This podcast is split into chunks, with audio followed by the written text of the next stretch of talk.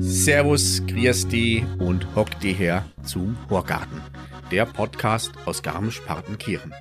In der heutigen Folge zu Gast ist Ramona Arendt. Mit Ramona spreche ich darüber, wie Sport schon von Kindesbeinen an ihr Leben bestimmt hat, sei es von Leichtathletik über Turnen, über Schwimmen, Basketball oder professionellem Bodybuilding. Und dann auch noch die berufliche Ausbildung zur Sport- und Gymnastiklehrerin, dass sich dieses Thema bei ihr zu einer Sucht entwickelt hat und dann genau das Gegenteil bewirkt hat. Es hat dem Körper mehr geschadet als genutzt. Wir sprechen über den Wendepunkt in ihrem Leben, bei dem sie vieles auf den Prüfstand gestellt hat und wie sie jetzt das Thema Sport angeht, welche Energie sie aus den Bergen zieht und wie sie ihr Wissen jetzt weitergibt und höher, schneller, weiter, besser nicht mehr im Fokus steht. Wenn euch der Podcast gefällt, dann abonniert ihn und bewertet ihn bei Apple Podcast und bei Spotify. Das hilft mir, noch ein bisschen besser zu werden. Und jetzt viel Spaß beim Zuhören. Jetzt, liebe Leidern, sagt er, horch's gut zu, sagt er, Neuigkeiten, sagt er, gibt's grad nur, sagt er, was die Leute reden, sagt er, und was deren, sagt er, kind's beim Horgarten hören. Der heutige Gast im Horgarten hat mich vor dem Gespräch schon so zum Lachen gebracht, dass ich hoffe, dass es während des Gespräches noch was zu lachen gibt. Sie ist perfekt vorbereitet, ist in der Vergangenheit Hip-Hop tanzenderweise durch irgendwelche Schwimmbecken gehüpft, hat 80 bis 90 Stunden in der Woche gearbeitet und dann irgendwann davon die Schnauze voll gehabt. Jetzt sucht sie die Ruhe und die Energie in den wunderschönen Bergen in Garmisch-Partenkirchen und sitzt im Moment mir gegenüber. Herzlich willkommen, Ramona Arendt. Danke, David. Also Chapeau für deine Ansage. ja, also wir haben uns ja gerade am Anfang ganz schnell eingegroovt und haben uns darauf geeinigt, ähm, die Vorbereitung etwas minimal zu halten. Ja, jetzt bin ich da auch etwas schwungvoll reingeritten hier mit Hip-Hop und Schwimmen und 80 und 90 Stunden in der Woche arbeiten. Das war jetzt irgendwie relativ viel Information, die ich gerne mal für mich etwas sortieren würde. Mit, mit was hast du angefangen, um dann irgendwann zu dieser Wende zu kommen nach Garmisch-Partenkirchen? Ja, also das Ganze ist natürlich nicht von heute auf morgen passiert, sondern äh, ist ja auch eine Reise und eine Summe der Erfahrungen, die man sammelt.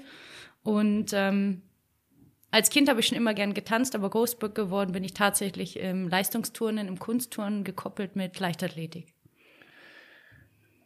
als Kind groß geworden. Das heißt, da warst du drei, vier, fünf Jahre alt, oder? Genau. Und dann schon Kunsttonnen und ähm, ja, Leichtathletik, das ist ja äh, brutal anstrengend, oder? Ja, also als Kind hat es natürlich Spaß gemacht, über irgendwelche Pferde und Böcke und so klassische Turnhallen-Equipment zu springen. Und ähm, tatsächlich habe ich mal meine Eltern gefragt, wie das eigentlich zustande gekommen ist. Und ähm, ich bin der Nachbarn zuliebe immer gern mit dem Bobbycar draußen rumgefahren und habe Lärm gemacht, bis dann mein, äh, meine Eltern mich ins äh, Kinderturnen gesteckt haben. Und die damalige Trainerin hat da Potenzial drin gesehen und dann bin ich halt gleich in die Leistungsgruppe gewechselt. Und da war ich halt dann gleich mal drin, zehn Jahre. Zehn Jahre. Zehn Jahre Leistungsgruppe heißt wahrscheinlich drei, viermal die Woche Training, Wettkämpfe und ja, Leistung. Das heißt, du ist es notwendig, dass du immer Leistung bringst, dass du Erfolge einfährst, damit du in dieser Gruppe bleibst? Oder? Ja, natürlich. Ich glaube, das ist so ein bisschen vergleichbar, wie ich jetzt hier auch vor Ort ähm, welche aus dem Skisport kennengelernt habe, für die das einfach als Kind normal gewesen ist, irgendwie drei, viermal in der Woche ähm, im Training zu sein und am Wochenende Wettkampf zu haben. Und ich bin mir nicht sicher, ob es es heutzutage noch gibt, aber bei mir war es halt hauptsächlich Turnen und ähm, dann äh, mit Schwimmen eben kombiniert. Das heißt, ich hatte samstags äh, oder freitags immer einen Schwimmwettkampf und samstags in der Früh Leichtathletik und danach Bodenturnen am das Gerät. Genau. Also dein, dein, dein, dein Jugend- oder Kinderleben hat, aus, hat in, in Turnhallen und in Schwimmhallen stattgefunden. Genau, ja. Hast und natürlich auch viel draußen. Also es ist jetzt nicht so, dass ich, dass ich äh, geknechtigt worden bin, ja, wie es vielleicht jetzt heute so ähm, bei manch anderen extremen äh, Leistungsturnerinnen noch sind, wo man ja wirklich brutale Geschichten heutzutage auch noch sieht, sondern da war auch schon viel Spaß dabei. Ja, also ich habe damit kein Geld verdient. Es war einfach nur Leistungsniveau. Ja. Okay. Was du, weil du gerade sagst, was du bei gerade Leistungsturnerinnen oder Turnern auch heut, heute noch siehst, war das damals schon ein Thema? So also geht ja das Thema ähm, Gewicht ähm, oder Magersucht ist ja da oft präsent. War das da bei dir auch ein Thema oder eher noch nicht? Mm, das jetzt nicht, aber dieser raue Ton hat schon in diesen Hallen stattgefunden. Also teilweise, dass da Trainer dann einen angeschrien haben, wenn du jetzt keine Radwende, doppelter Flickflack, Salto, wie auch immer hinbekommen hast, dann hieß es so, stell dich nicht so an, sondern mach so ungefähr, ja. Und äh, ja, ich meine, du hast blutige Hände von, von diesem ganzen Barren und so weiter und so fort. Also es sind sowohl als schöne ähm, Erfahrungen auch äh, manch, manch Träne geflossen. Ja. Und diese, diese Härte, war das die, die, die Sporthärte oder war das auch eine Härte, ähm, ja, so, ein so, ein so ein Haufen Kinder unter, unter einen Hut zu bringen, das bedarf ja auch einer gewissen Disziplin. Ja, wobei tatsächlich bei uns, wir waren eher mehr Jungs statt Mädels. Also wir waren nur ein Haufen, also eine Handvoll Mädchen. Und ähm, jetzt im Nachhinein betrachtet, weiß ich natürlich, warum diese Disziplin, die ich so an den Tag lege oder in gewisser Weise auch jetzt im Sport habe, woher die kommt.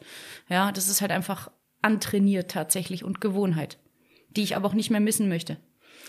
Also ich habe da gerade eine Erinnerung, die in mir hochkommt, und zwar in, äh, aus dem Dorf, aus dem ich herkomme, das war ja eine Ringerhochburg.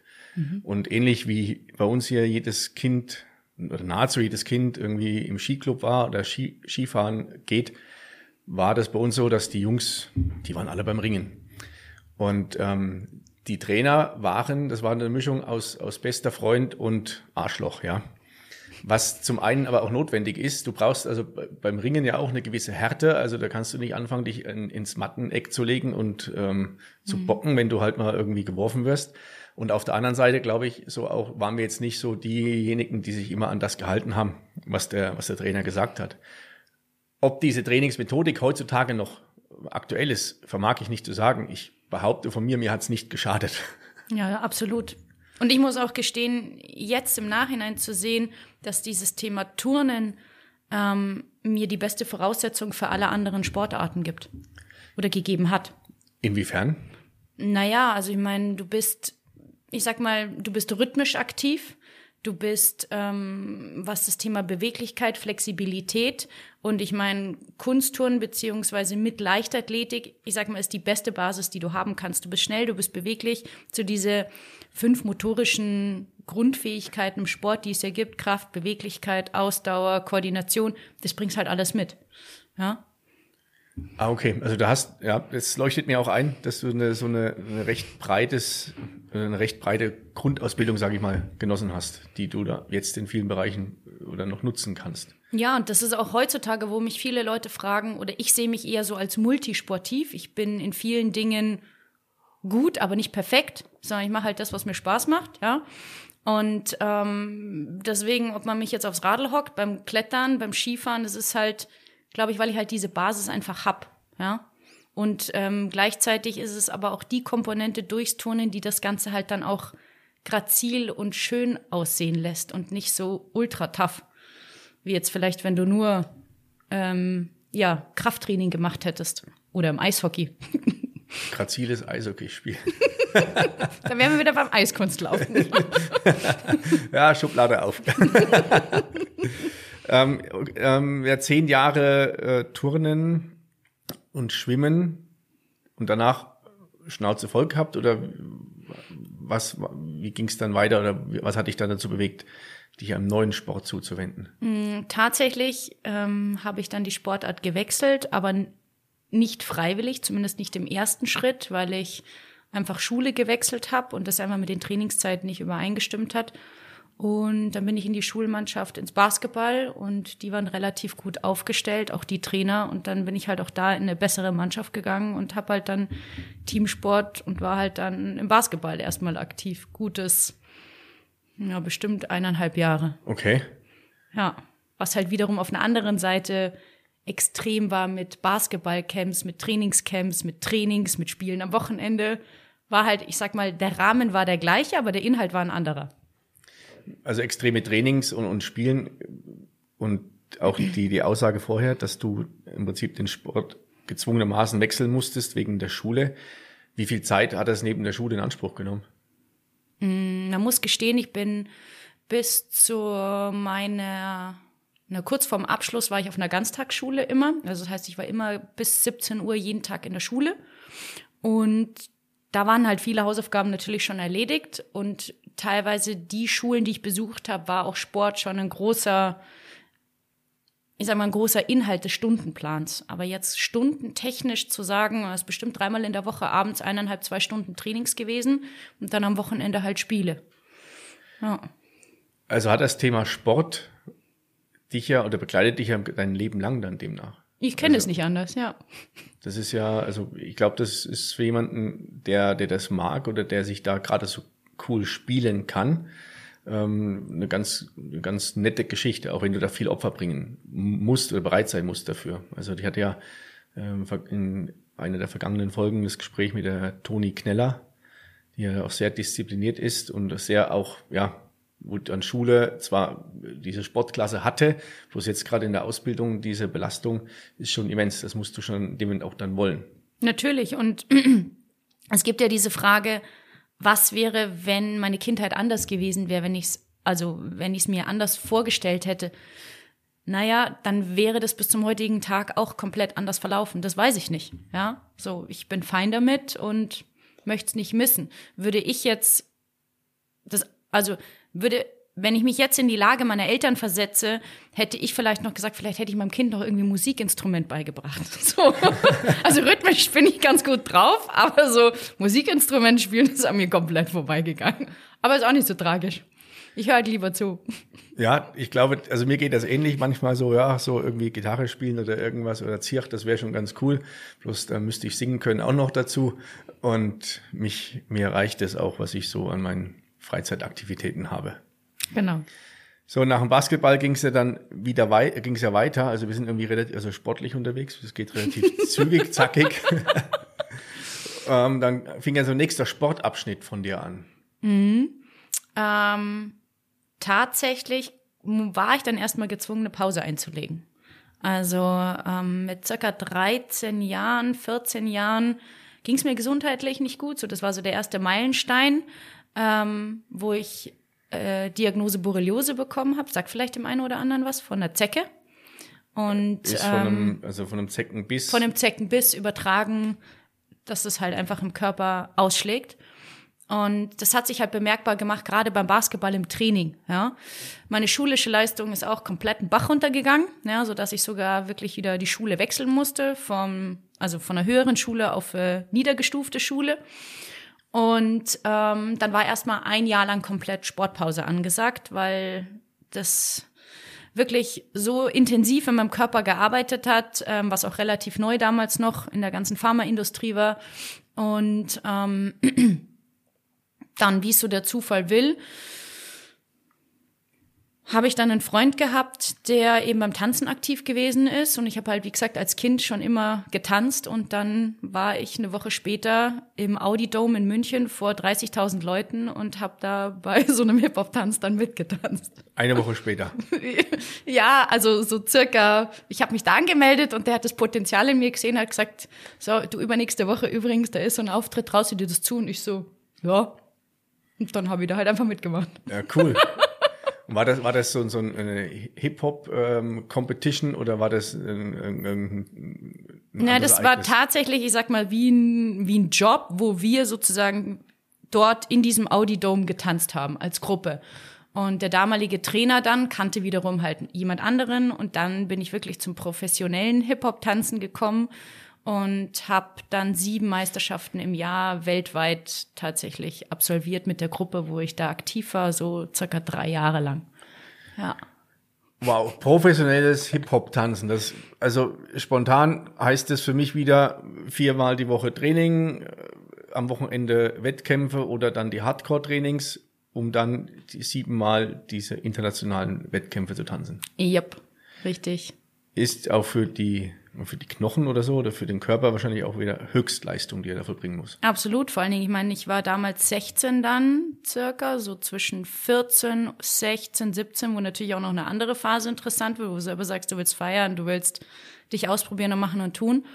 Und durch das, dass ich die Jüngste halt in dem ganzen Ding war und alle anderen schon gearbeitet haben, waren halt die Trainings teilweise abends von halb acht bis um zehn. So, das heißt, wenn du jetzt einen, dir einen klassischen Alltag anschaust, du hast bis um fünf Schule, dann machst du irgendwie Hausaufgaben, dann äh, fährst du ins Training, dann hast du bis um zehn Training, dann gehst du nach Hause, dann schläfst du und am nächsten Tag um acht bist du wieder in der Schule. Boah. Und dann am Wochenende fährst du mal schnell nach Slowenien für eine Weltmeisterschaft. Unglaublich. Also bei mir laufen gerade so Bilder parallel ab, was es bei mir gäbe, dass ich so eine Energie entwickle, um das machen zu wollen oder um da auch die, ja, die, den Ehrgeiz aufzubringen. Ja, das ist gerade interessant, dass du mich, dass du mich das fragst, weil ich habe schon lange nicht mehr darüber gesprochen oder generell die wenigsten wissen auch gar nicht, dass ich getanzt habe. Also es gibt auch zwei, drei Videos auf YouTube noch und sonst ist der Rest halt eigentlich alles so in dieser Blase, sag ich ja. mal, geblieben. Und Natürlich ist es auch ein Commitment gegenüber den 20 anderen, wo du tanzt, weil wenn du halt nicht da bist und Gleichzeitig ist es aber halt auch ganz klar, gerade so gegen 16, 17, wo ich dann kurz vor Ende der Abschluss der Schule war, auch knallhart meiner Trainerin zu sagen, hey du, ich schreibe morgen eine Klausur, ich gehe jetzt. Und sie, du kannst jetzt nicht gehen, sage ich doch, weil das Tanzen ist halt was temporäres und die Schule, diesen Abschluss, der bleibt halt für immer. Und ähm, das ist halt dann auch wichtig. Aber wenn es dir Spaß macht, ich glaube, das ist wie im allem im Leben, wenn es dir Freude macht, weil dann stehst du halt auch morgens um vier auf und rennst auf den Berg für einen Sonnenaufgang. Ja, das, das, also das, das kann ich auf jeden Fall unterschreiben und auch nachvollziehen. Die Frage ist nur, ob ich bereit bin, das dreimal die Woche zu machen und dann auch drei Jahre lang. Ja, das stimmt auch wieder. Also ich glaube, all, alle, die jetzt zuhören, können sich mal kurz Gedanken machen oder vielleicht ähm, im Nachgang mal sich ähm, drüber nachdenken, ähm, ob, ob es ein Thema gibt, was, was sie so antreibt oder motiviert oder was es wäre. Man muss aber auch dazu sagen, es hat natürlich auch diese Gruppendynamik, so einen riesen Aspekt, der das so ein bisschen vereinfacht, weil wenn du weißt, dreimal die Woche stehen da einfach 15, 15 bis 20 andere mit dort, statt wie wenn ich jetzt nur alleine etwas mache, dann ist es ja auch ein gewisses Commitment nicht nur dir gegenüber, sondern auch anderen und es ist einfach total interessant zu sehen, wie durch gewisse Formationen mit Musik du da einfach auch eine Story ähm, kreieren kannst. Ja. Und ich meine, jeder, der mal, keine Ahnung, im Zirkus oder im Theater war, der hockt da und denkt sich nur so, krass, ja, also schon Wahnsinn. Ich kann das ein Stück weit nachvollziehen. Das hatte ich auch ähm, in einem zurückliegenden Podcast schon mal erzählt, dass ich ja früher auch mal in so einer Showtanzgruppe mitgemacht habe. Das war halt immer ähm, temporär einmal im Jahr auf ähm, Fasching hin. Ah, okay. Da war ich auch bereit, viele Opfer zu bringen oder viel dis große Distanzen hinter mich zu bringen. Bloß da war halt ein Highlight und dann war erst wieder eine Zeit lang Ruhe. Von daher kann ich es ein Stück weit nachvollziehen, aber so ausdauernd war ich da nicht. Ja, und weil du vorhin das gesagt hast, ob das nicht auch körperlich anstrengend ist. Ja, klar, ich meine, das ist, glaube ich, wie mit allem. Die Dosis macht das Gift. Und wenn du halt nur sehr einseitig unterwegs bist, naja, klar, zwickt's und zwackt's dann da an den gewissen Stellen. Das kannst du jetzt rückblickend betrachten, äh, rückblickend betrachten. Mein Gott, was rede ich denn heute? Ähm, das rückblickend mhm. aus der Sicht von heute kannst du das so einordnen. Ich glaube, zu dem Zeitpunkt damals war das schwierig, oder? Nö, also da sind auch viele Tränen geflossen, auch im Training schon, wo du sagst, das hat einfach auch teilweise wirklich wehgetan, gewisse Bewegungen, weil du halt eine Bewegung dann nicht nur zu 80 Prozent ausführst, sondern du musst halt 150 Prozent geben. Das ist halt auch der in der 20. Reihe auch noch sieht. Also du musst es maximal übertreiben. Das habe ich noch auch so ein Stück weit in Erinnerung. Große Bewegungen, ausufernde Bewegungen, ja. Ja, ich meine, wenn du beim Fasching warst, dann geht's ja auch Thema Schminken, da musstest du ja auch übertreiben. Ja, obwohl ich das sehr cool fand. Wir driften ab zum Fasching. Der war schon. Der ist vorbei, den haben wir glücklicherweise überlebt. Ja, die, die, ähm, auch diese Zeit des Hip-Hop-Tanzens war ja vorbei und ähm, du warst zum Zeitpunkt 16, hast du gesagt. Das heißt, du bist dann in die Zeit gekommen, wo du dann äh, berufliche oder eine Ausbildung gemacht hast. ähm, und dann trotzdem ja der Sport dich ja weiterhin ja ein, ein begleitet hat oder ein Bestandteil deines deines Lebens geblieben ist. Ja, richtig. Ich meine, das ist jetzt das, wo ich die letzten 13 Jahre auch aktiv bin, aber auch das ist, wie es der Zufall so will, spontan passiert, weil ich ursprünglich Modejournalismus studieren wollte. Und ähm, das hat nicht funktioniert, so wie ich mir das vorgestellt habe. Und einer meiner Kollegen, mit dem ich getanzt habe, ähm, hat mir von dieser Ausbildung erzählt zum staatlich geprüften Sport- und Gymnastiklehrer, die er selber absolviert hat. Und dann habe ich mich halt da angemeldet und drei Jahre später hatte ich das Ding dann in der Tasche. Okay. Und dann war ich halt 18, 18,5 und dann war ich fertig mit der Ausbildung. Genau.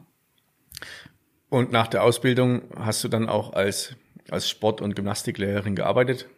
Oder wo hat sich dann hin verschlagen?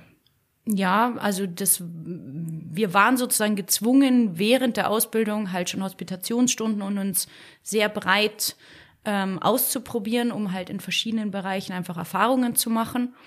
Und tatsächlich habe ich dann für mich entschieden, ja, der Bereich ähm, Ernährung und Personal Training ist ein Aspekt, den wir nicht wirklich abgedeckt haben, aber das interessiert mich einfach und möchte mich da gerne in dem Bereich gut aufstellen. Und ja, so kam halt dann eins zum nächsten, so dass ich dann mit 18,5 oder 19 mein erstes Personal Training in der Privatvilla in Grünwald ähm, hatte. Und ja, so Mundpropaganda, Empfehlungen, so ist das Ding dann eigentlich zum Wachsen gekommen. Ja, und seitdem lebe ich eigentlich davon. Also ich staune gerade äh, etwas, weil Personal Training ist ja recht bekannt. Das bedeutet also, dass du nicht, ähm, also die Kunden gehen nicht in ein Fitnessstudio, weil ihnen das zu viele sind, beziehungsweise äh, sie wollen da nicht gesehen werden. Du gehst also zu deinen Kunden oder machst mit ihnen gemeinsam die Trainings, erstellst Trainingspläne. Mit 18 Jahren finde ich das schon recht tough. Also dann auch so dieses, ja, mit stolz geschwellter Brust und mit Sicherheit zu wissen, dass ich das kann, da am Markt schon aktiv zu sein, das finde ich echt stark. Ja, also das kam halt auch so ein bisschen unterschwellig beziehungsweise begleitend.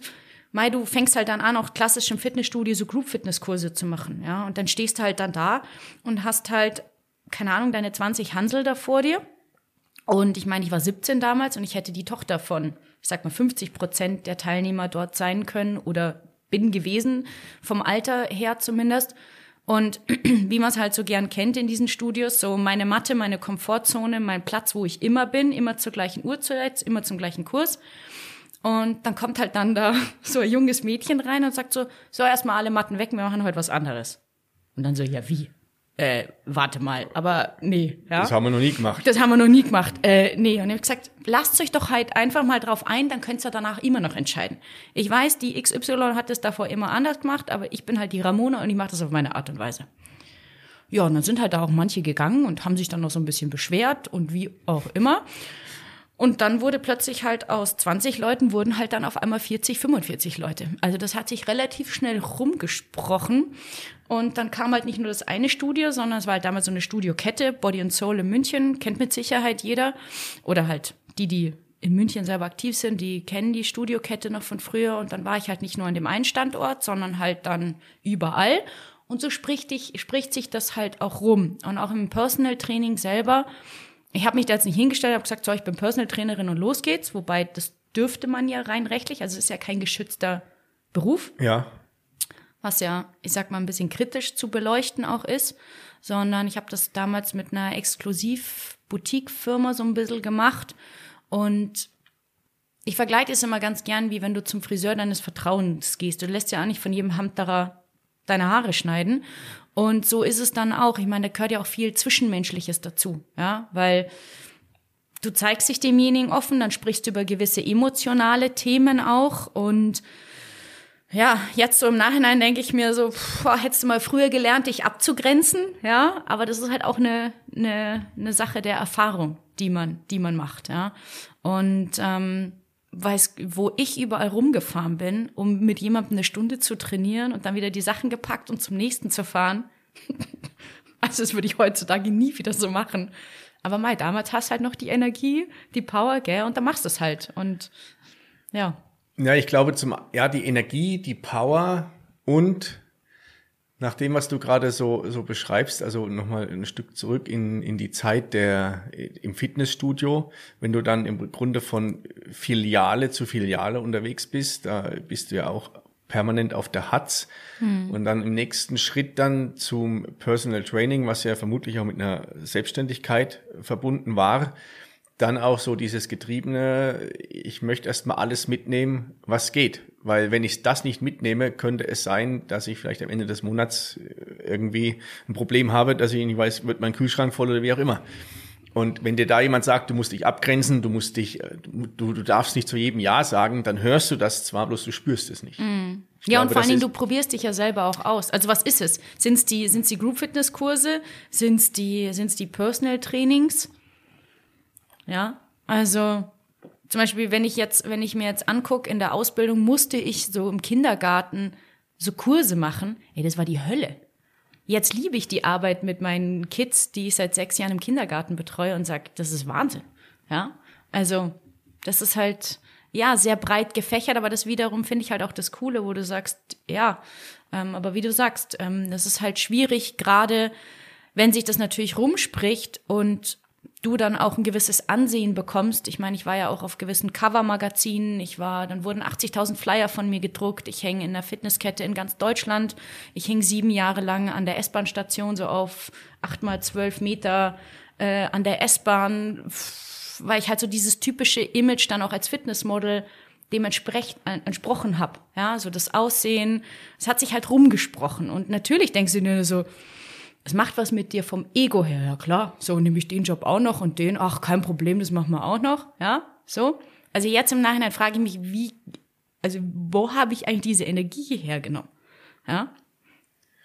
Weil du vielleicht an, das, an, an, an dich geglaubt hast. Also du glaubst immer noch an dich auf einer anderen, auf einem anderen, äh, auf einem anderen Level, sag ich mal. Also du hast da angefangen, du bist in diese, in diese, in diesen Kreis oder ja in die Szene noch tiefer eingetaucht. Mhm. Also nicht nur das, also das, das im Außen Fitnessstudio reingehen, äh, Training machen, rausgehen, sondern der Name Ramona Arendt war dann bekannt und dann fragt jemand an, hey du, ich brauche ein Model, die das authentisch macht, die, äh, wo das auch glaubwürdig ist. Du siehst das ja oftmals oder ich mhm. spreche mir das zu, dass ich das oftmals erkenne, so bei, bei irgendwelchen gerade Sportfotoshootings, ähm, ob die Models wirklich diesen Sport betreiben, den sie da darstellen oder ob das einfach nur gecastete Models sind und die werden dann in das Quant reingesteckt. Ja.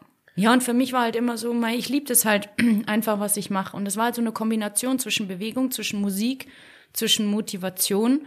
Aber für mich war immer ganz klar, ich habe keinen Bock, die Leute zu bespaßen. Und dann war das auch irgendwann klar zu sagen, ich mache keine Kurse mehr. Und ähm, tatsächlich war dann damals die Besitzerin dieser Studiokette, die hat gesagt, Ramona, ich entziehe dir jetzt alle Kurse. Das war für mich die Hölle damals, weil sie gemerkt hat, dass ich halt körperlich eigentlich am Limit bin. Und sie hat gesagt, das geht so nicht. Ja, du achtest jetzt auf dich. Und das war natürlich der erste Schritt, Thema, jeder weiß das mit dem Selbstständigkeit. Oh Gott, jetzt verdiene ich nichts mehr, jetzt habe ich keine Einnahmen mehr.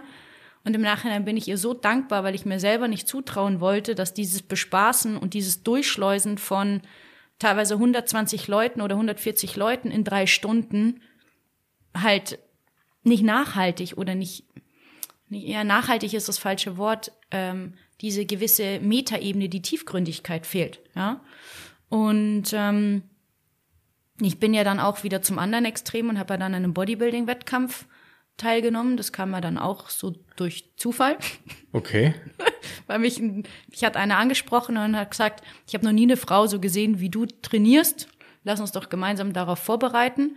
Dann haben wir uns drei Monate gegenseitig gecoacht und stand ich halt auf so einer Natural Bodybuilding Bühne 2017 war das. Mhm.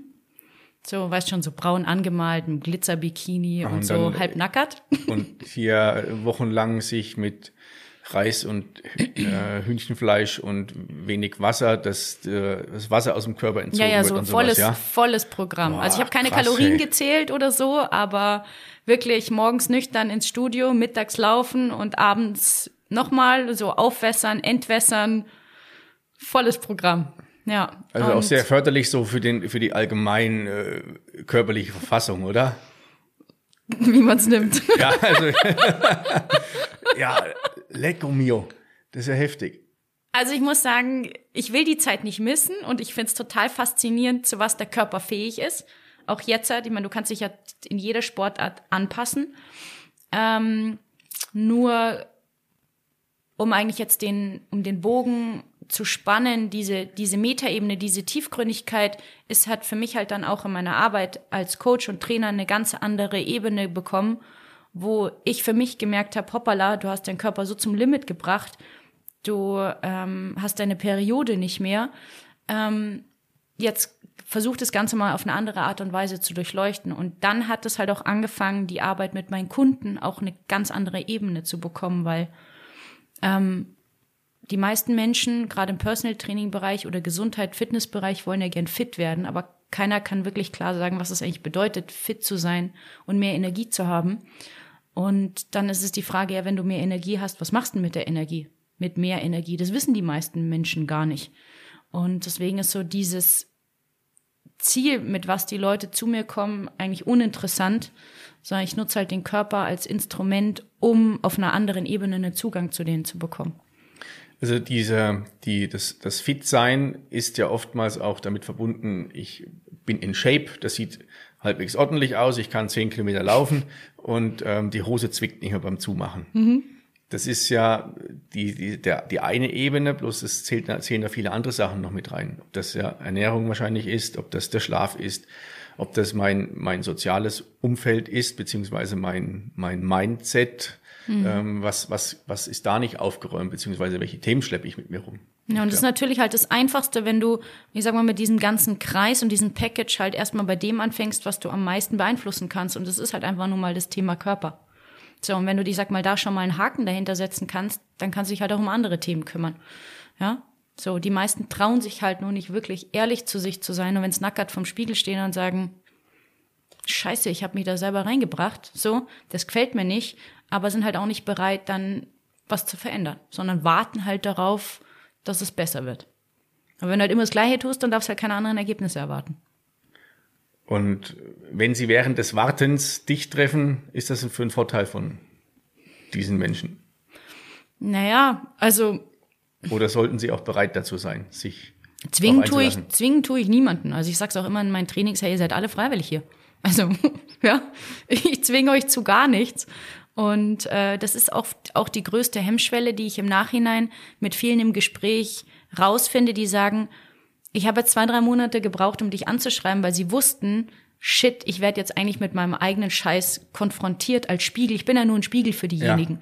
Ja. Und ähm, ich meine, das ist vielleicht so ein bisschen interessant, ähm, wie jetzt auch bei dir in dem Bereich im Sport oder so grundsätzlich, wenn Leute zu mir kommen, die ich schon lange nicht mehr gesehen habe, dann heißt es immer gleich so, ah ja, du, hey, letztens wollte ich anfangen mit dem Laufen und mit der Ernährung. Ja, hm, also die, die, die nehmen mich so gleich als so dieses Gesundheitsapostel und fühlen sich in meiner Gegenwart so ein bisschen schlecht und versuchen ja. sich recht zu fertigen, wo ich mir denke, warum? Also ich bin doch auch nur ein Mensch, ja? So, das, ich finde das total interessant immer. Ja, ist es vielleicht eine, eine, ein bisschen so eine, eine Angst oder ähm, sich ertappt dabei fühlen? Also das kann ja oftmals auch irritierend sein für jemanden, der oder sie denken vielleicht, ich ertappe sie dabei, wenn ich sie gewisse Dinge frage. Das kann natürlich auch sein. Ja, sie, sie sind das, das, das ganz klar. Also das, das denke ich schon. Und sie ertappen sich oder fühlen sich schon in dem Moment ertappt, dass sie seit Wochen vielleicht irgendwas vor sich herschieben. Sie sagen, sie wollen jetzt mal eine Woche keinen Alkohol trinken, sie wollen äh, sich gesünder ernähren, sie wollen sich mehr bewegen und jeden Tag kommt der Lieferdienst, jeden Tag kommt der Spätzle, der sagt, komm, jetzt trink mal Häube und jeden Tag äh, ist die Couch anziehender als vielleicht der Laufschuh. Ja. Und dann treffen sie auf jemanden, der für sich das neu organisiert hat und das, was du ja jetzt machst und wie du das auch ja darstellst mhm. oder wie du mhm. davon redest, da geht es ja nicht mehr um irgendwelchen Leistungsdruck, sondern es geht ja um eine, komplette Umstellung des, der ganzen Lebenseinstellung. Ja, und dann absolut. treffen sie auf so jemanden und denken sie, oh Scheiße, das, das wollte ich eigentlich auch machen. Ja, aber ich meine, ich sag auch immer, oder wenn Leute mich fragen, ich sehe mich eigentlich eher als Inspiration für andere. Ähm, ich meine, jeder hat Inspirationsquellen. So. Und auch mich triggern andere Leute, wo ich mir denke, hey, der oder die machen einfach. So, warum? Warum kriegst du in dem Bereich nicht einen Arsch hoch, so in Anführungszeichen?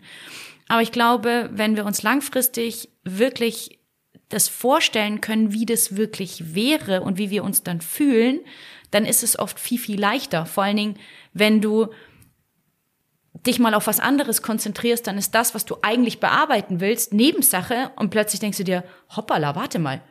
Ich habe jetzt das Projekt großgezogen, äh, automatisch ist mein Fokus auf was anderes und gewisse Dinge haben sich einfach ergeben. Also manchmal ist es auch wichtig, vielleicht einfach mal woanders hinzuleuchten. Ja. Auf jeden Fall. Zumal sich, was du gerade sagst, wenn du eine Sache mal angehst oder eine Sache probierst, lösen sich vielleicht viele andere Dinge auch automatisch auf, beziehungsweise verlieren, verlieren dann an, an Bedeutung. Ja, und ich glaube, das ist generell in unserer Gesellschaft so ein Thema, ähm, mehr Türen zuzumachen, also auch öfter mal Nein zu sagen, wenn man eigentlich, also nur wenn du klar weißt, wo du hin willst, ähm, statt wenn du dir halt immer alle Türen offen lässt. Da hat mein Freund zu mir gesagt, wenn du dir mal alle Türen offen hältst, ähm, stehst du auf dem Gang. Das stimmt. Und dann kennst du dich nicht mehr aus. Genau, dann kennst du dich nicht mehr aus. Ja, und da weißt du eigentlich nicht, durch welche Tür du jetzt als nächstes gehen sollst. ja, weil du halt zu viele Optionen hast. Ja. ja. Ich glaube, das mit den Optionen ist eigentlich ein großes Thema in der heutigen Gesellschaft. Dass ja. die, also zu viele Einflüsse oder zu viel von außen auf dich einballert und dich möglicherweise auch dabei irritiert, deinen Weg zu finden. ja, es dein, lenkt dich halt dein einfach. Ziel, dein Ziel wieder, wieder zu finden. Ja. Wir sind jetzt also so von der, äh, von den Themen oder gerade geografisch sind wir jetzt immer noch im Großraum München, oder? Mhm. Und was, was, was für mich sich noch nicht so richtig erschlossen hat, also Fitnessstudios, ähm, Hip-Hop, alles ist ja so geschlossener Raum. Ähm, Personal Training ist so, so eine nächste Stufe, nächste Entwicklung gewesen. Bloß ähm, die, die Berge, wo du jetzt sehr aktiv bist, hat das vorher schon mal eine Rolle gespielt, beziehungsweise ähm, aus der Großstadt dann hier ins etwas dörfliche ähm, zu kommen. Wie, was hat dich dazu bewegt? Mhm. Ähm, also man muss dazu sagen, so gerade das Thema Personal Training und auch Kleingruppentrainings und Co. habe ich auch in München eigentlich alles draußen gemacht. Ja, also da war schon dieser Bezug zu, ich mache immer alles draußen, ähm, weil ich gesagt habe, ich kann mir das am Anfang mit 16 nicht leisten, mir irgendwie ein Studio anzumieten mhm. Für die Trainings. Und generell in München bin ich eher im südlichen Raum groß geworden, also ländlich mit Garten und so diese Geschichten. Und ich war früher schon immer in den Bergen ähm, mit meinen Eltern als Kind im, im Urlaub viel, beim Skifahren und beim Wandern. Und ich hatte da halt einfach diesen Traum, dass ich gesagt habe, ich möchte mal eine Alpenüberquerung machen. Und ich selber habe mich aber an sich nicht getraut, sie durchzuführen. Und dann habe ich 2000, ich glaube 18 circa, 2009, ja 2018 war das, habe ich dann eine Freundin gefragt, habe gesagt, komm, das machen wir jetzt einfach. Und wir sind von der Haustür los und sind eine Teilstrecke von München nach Venedig gegangen und vier Tage später hat sie sich einen Fuß so verschnackelt. Im Nachhinein kam raus, dass sie sich alle Bänder gerissen hatte. Und ich musste sie dann in Südtirol ähm, schweren Herzens zurücklassen und bin dann alleine weitergegangen.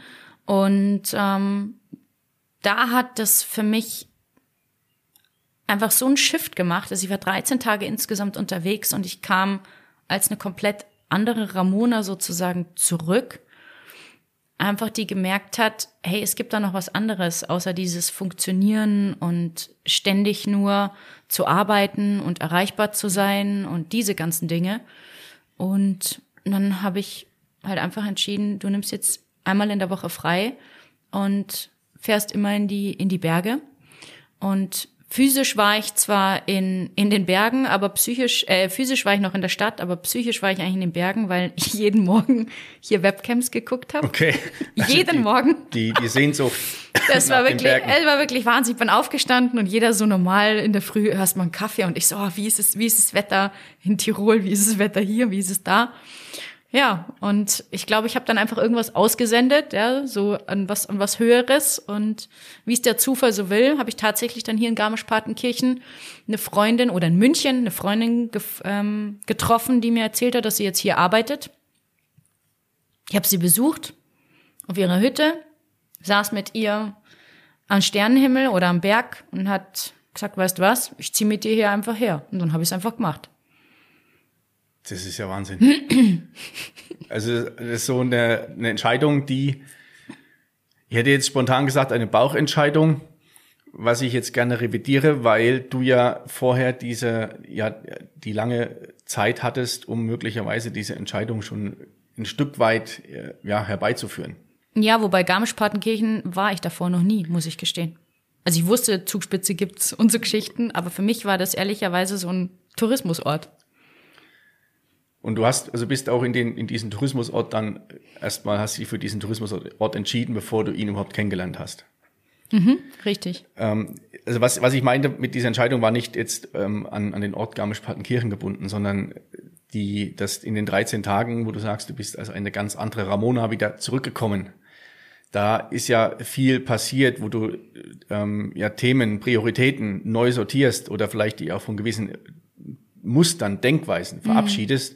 Mhm. Und wenn du dich von Dingen verabschiedest, vergleich mir das, wenn nehmen wir das Bild der, der, des, des Ganges mit den Türen, es schließen sich immer neue, also immer mehr Türen gehen zu und zugleich geht vielleicht irgendwo am Ende des Ganges eine Tür auf, wo du sagst, okay, das könnte sein. Kannst du nicht greifen, aber das könnte sein. Ja. Und wenn du dann in dem Moment bist, wo du sagst, jetzt, jetzt, ähm, jetzt fühlt sich irgendwie richtig an oder jetzt mache ich das einfach, dann hättest du wahrscheinlich das vorher nicht entschieden.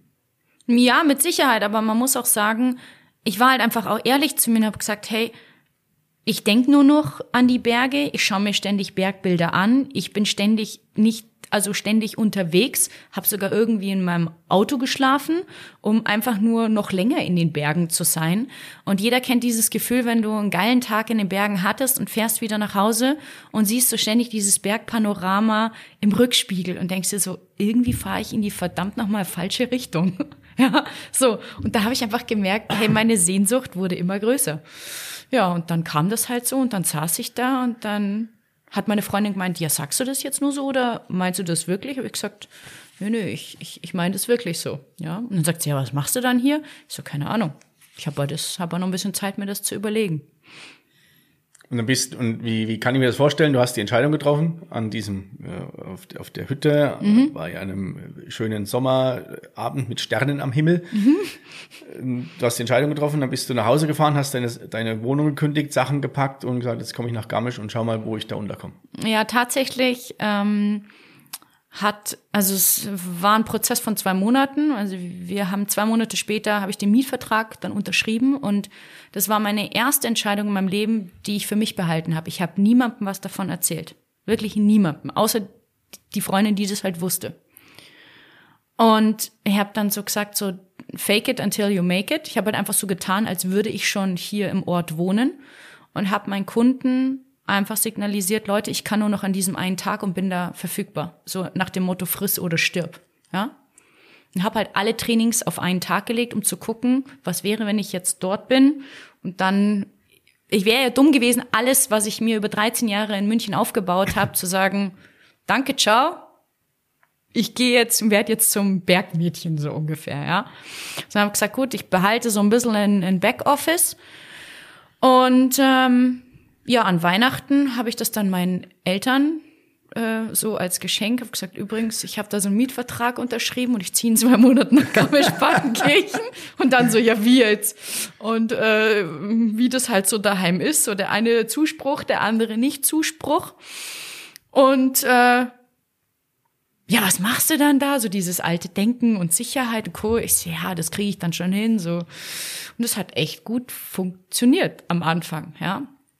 Ähm, man muss dazu gestehen, es war 2020 und wir wissen alle, was 2020 äh, passiert ist. Also ich bin neun Wochen, bevor die Krise, die Weltkrise losgegangen ist, hierher gezogen. Okay. Und dann kam halt die nächste Challenge. Oh, Corona, was machst du jetzt?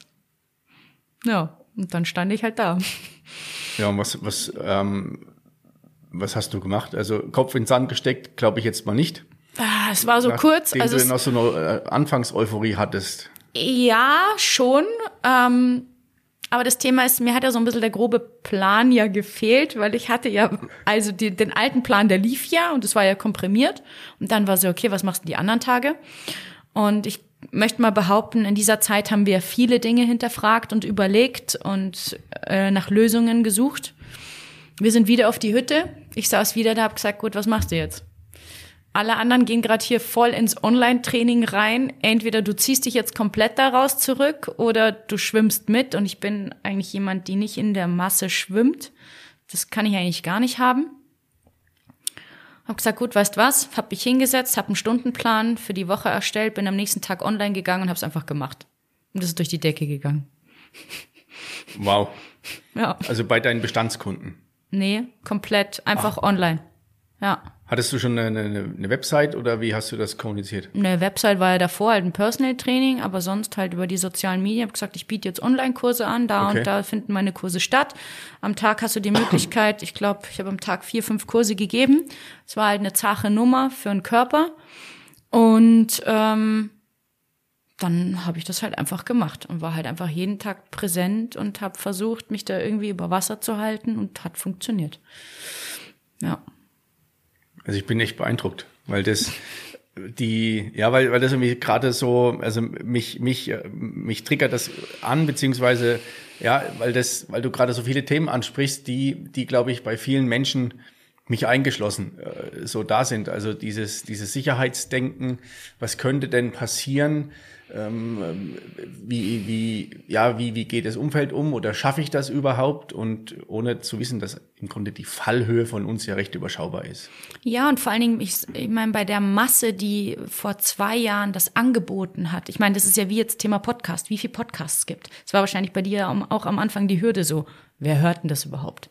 Aber es ist halt so dieses, wenn du es nicht ausprobierst, dann weißt du es halt auch nicht. Richtig. Und genauso war es halt bei mir auch. Und auch jetzt stehe ich in Situationen, da habe ich, da will ich dieses Thema Alpenauszeit groß machen. Und manchmal erwische ich mich dabei, wo ich sag, oh Gott, ich weiß nicht wie und was soll ich jetzt machen und wer soll denn das buchen? Und dann denke ich mir nur so, hey, bist du eigentlich bescheuert? Schau dir doch mal die XY-Situationen an, die du die Jahre davor gemacht hast. Da hat's doch auch funktioniert. So, ja. Und ähm, ich muss aber auch dazu gestehen, ich glaube, es hat auch viel natürlich mit dem Umfeld zu tun und auch die Art und Weise. Ich weiß nicht, ob ich Online-Kurse in dem Maße so angeboten hätte, wäre ich weiterhin in München in meiner Bude gewesen. Ich war da oben auf 1600 Höhenmetern am Berg, hatte die Möglichkeit, ich hatte da eine ganz andere Weitsicht, eine ganz andere Perspektive. Und das Interessante ist, ich habe einen Trainerkollegen gesehen, bis der erstmal online gegangen ist, hatte ich schon zwölf Stunden hinter mir. Also hatte ich schon zwölf Kurse einfach gegeben. Weil ich halt einfach gesagt habe, scheißegal, ob das jetzt perfekt alles ist oder nicht, ich mache halt jetzt einfach. Einfach Gell? mal machen, ja. So. Und ich meine, man sieht's ja, das ist jetzt heutzutage eine Begleitung, einfach über Zoom, dann siehst du die da alle und dann machst du halt einfach. Und nicht da hier mit Insta-Licht und ich hier perfektes Outfit, sondern ja, fertig. Ja. So. So als, als Person da sein und die Menschen mit, mitnehmen. Genau. Du hast jetzt gerade gesagt, Alpenauszeit. Das ist, ist das ein Projekt von dir oder ist das die Weiterentwicklung von, von dem Ramona Arendt, von dem Ramona Arendt Personal Training, das hört sich so abwertend an. Also von Ramona Arendt Personal Training ist dann Alpenauszeit ein Thema, was sich ganz klar also mit den Bergen beschäftigt und mehr als, als Sport ist. Definitiv. Also für mich war ganz klar, als ich hierher gezogen bin, ist so geil, ich kann jetzt dieses alte Fitness-Image, wo die Leute mich im, ich sag mal, im Kopf haben, hinter mir lassen, so in der Stadt lassen. Und bin hierher gekommen, so als das Mädchen, das einfach gerne in die Berge geht und gern halt Dinge einfach ausprobiert und irgendwo hockt und halt, ja, was liest und einfach halt nur da hockt und in die Ferne guckt. Und wie das halt ja hier so ist, was ich so ein bisschen mitbekommen habe, so jeder kennt jeden und man guckt halt so, was die anderen machen, hat sich das halt relativ rumgesprochen, was ich halt für ein altes Image sozusagen mitbringe. Und dann kriegst du halt gleich wieder so einen Stempel. So, ja.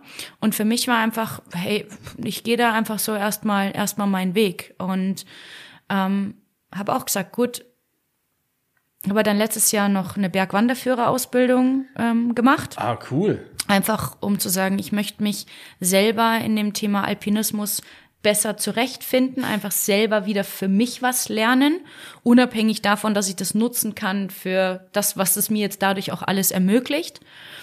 Und habe einfach auch festgestellt, das, was ich durch die Alpen, äh, durch die Alpenauszeit, durch die Alpenüberquerung selber erlebt habe oder immer wieder bei Menschen beobachte, Die meisten arbeiten halt bis zur völligen Erschöpfung und warten dann, bis sie ihre sechs Wochen Urlaub haben oder ihre drei Wochen Urlaub haben. Und der Otto Normalverbraucher kommt halt nicht runter im Kurzurlaub. Ja. Und es macht doch viel mehr Sinn, diese Kurzauszeiten eben sich zu gönnen, zu sagen, ich fahre ein verlängertes Wochenende weg oder ich mache mal nur einen Tag, worauf ich wirklich Bock hab. Und da sind wir wieder bei diesen Grenzen sprengen, diese klassischen gesellschaftlichen Vorgaben, du musst von 8 bis 17 Uhr arbeiten und so weiter und so fort, sag ich. Ich möchte halt dieses Thema Berge als Rahmen nutzen und zu sagen, die heilt ja meistens schon von alleine. Du kriegst einen anderen Perspektivenwechsel. Du, dein Essverhalten verändert sich. Du gehst ganz anders auf Menschen zu. So eben das Alpenauszeit zu sagen, ich möchte einen Rahmen schaffen für, hey Leute, die einfach Bock haben, gemeinsam sich mit sich auch zu beschäftigen und auch mal zu reflektieren, hey, das, was ich gerade wirklich tue, macht mich das glücklich? Oder hilft es vielleicht auch mal eben das Ganze von einer anderen Perspektive zu beleuchten und zu sagen, okay, wenn ich jetzt wieder zurückgehe, ist es dann wirklich das, worauf ich mich freue und wo ich meine ganze Zeit und Energie rein investiere oder hänge ich eigentlich ständig in der Arbeit und denke aber über XY nach, aber ich traue mich einfach nicht, das zu machen. Was, was, jetzt mit der Frage befahre ich jetzt fast deine Aussage. Also das ist, finde ich, ein sehr, sehr zeitgemäßen, sehr zeitgemäßen Ansatz. Und mhm. ich glaube, das auch den potenziellen Kunden vor, vor, Augen zu führen, ist, ist ganz wichtig. Ich glaube, das ist dann schon so, so ein Stück weit, wo du auch eine Richtung vorgibst oder sagst, hey, so funktioniert es auch. Was, was sind deine oder was, was sind die, die, die Angebote von, von, ähm, von der Alpenauszeit? Geht es da rein um Sport oder sind auch was ich, Ernährungssachen mit dabei, weil du es ansprichst oder so mal Ruhegeschichten? Also ganz konkret weiß ich noch nicht. Das ist so gerade in der Entwicklungsphase, wo ich drinstehe und beziehungsweise jetzt dieses Jahr im Sommer, wo ich einfach wieder nach dem Motto gehe, ich probiere es einfach aus und hole mir verschiedene Erfahrungsaspekte. Ähm, Aber im Endeffekt geht es so um dieses Thema mentale Gesundheit. Also dieses intuitiv auch vor Ort zu entscheiden, mit einer Meditation, Yoga, einfach, keine Ahnung, auch ein bisschen wandern, so reflektieren und vor allen Dingen diesen Austausch untereinander. Weil das ist ja auch ganz wichtig, wenn der eine ein Thema mitbringt und sagt, Leute, wie seht ihr das? Und du kriegst fünf verschiedene Antworten, kommst du halt mit einem ganz, mit einer ganz anderen Perspek Perspektive raus. Und ich will das gar nicht wieder alles alleine managen, weil das mache ich die letzten 13 Jahre, sondern zu sagen, keine Ahnung, du bist XY und da gibt's auch eine Gruppe davon, die biken wollen, naja, dann habe ich halt einen Bike Guide und der macht das mit euch. Ähm, so eher das wie so eine Plattform auch zu nutzen, um auch anderen einen Rahmen und auch ein Gesicht zu geben und zu sagen, hey, ich eher so ein Miteinander statt One-Women-Show weiterhin. Also das mit der Plattform finde ich einen sehr lässigen Ansatz. Das finde ich einen sehr lässigen Ansatz und es gibt ja mehrere bei uns, die ja sehr aktiv sind, die ähnliche Themen auch besetzen. Und ja, vielleicht bist du diejenige, die den ersten Schritt geht und sagt, okay, ich fange mal an und baue mal so eine Plattform auf und schau mal, wie die Leute darauf reagieren und umso mehr mit dazukommen, umso größer wird es und dann wird es auf mehrere Schultern verteilt. Ja, also und es geht ja auch eine sehr coole Idee. Geht auch gar nicht drum, das Ganze nur lokal zu machen, sondern auch zu sagen, wir sind ja hier super angebunden. Ja, wäre mal dumm, wenn wir es nicht, wenn wir es ja nicht nutzen von von den Regionen her. Bist du mal schnell in einer Stunde, was weiß ich wo. Ja, so. Und ich meine, wir alle wissen, Zeit ist das Wichtigste im Leben und äh, sich einfach mal ins Auto zu hocken und drei Stunden später bist du in einer komplett anderen Welt. Auf jeden Fall. Und das vielleicht auch mal öfter machen. Yes. Ja, Ramona, die Zeit ist vorbei geflogen. Also jetzt wünschte ich mir fast noch eine Auszeit, dass wir noch ein bisschen weiter reden können.